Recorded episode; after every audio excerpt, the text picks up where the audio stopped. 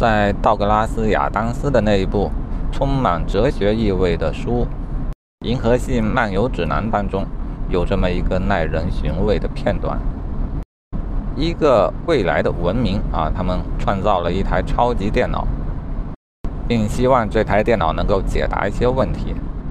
然后他们想，不如干脆来一个狠的，于是问出了一个终极的问题啊，那就是关于宇宙。生命啊，以及一切的终极问题的那个答案是什么？啊，就这样把这个问题丢给电脑，电脑说：“我算一算。”然后运行了几百万年，给出了一个答案。啊，这个，那这个答案会是什么呢？答案是四十二。以前我一直认为这是道格拉斯·亚当斯的一个梗，一个笑话。今年我就不这么认为了，因为就在今年，这个答案与我的年龄严格的相同，这绝不是一个巧合。这就是我给这个答案找到的第一个意义。其实我还可以给他找到许多不同的意义。四十二这个答案让许多人抓狂，因为他们等待了几千万年，就这么一个莫名其妙的结果。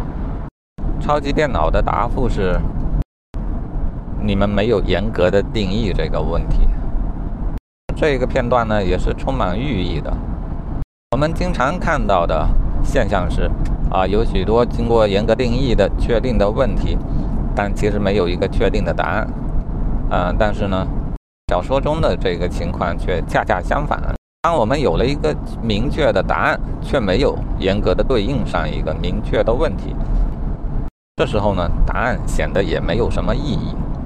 由此可见呢，问题与答案他们都同等的重要啊！这让我不免想起前些天我曾经向大家提问的那一个问题啊，就是究竟什么是问题的问题。显然，这种哲学的思考呢，引不起太多人的兴趣啊。我的评论区并没有收获任何答案。不过呢，按照我的逻辑。虽然我现在没有答案，但是如果我提对了问题，我认为至少已经走了一半的路程。啊，这也让我更加有信心，在我四十二岁这一年，我有希望领悟到关于生命、宇宙以及一切的终极问题的答案。这便是四十二这个答案对于我的第二个意义。好，还有第三点，如片中所说，那台超级电脑。除了自己计算之外呢，他还建立了一台新的超级电脑。知道他所指的就是地球。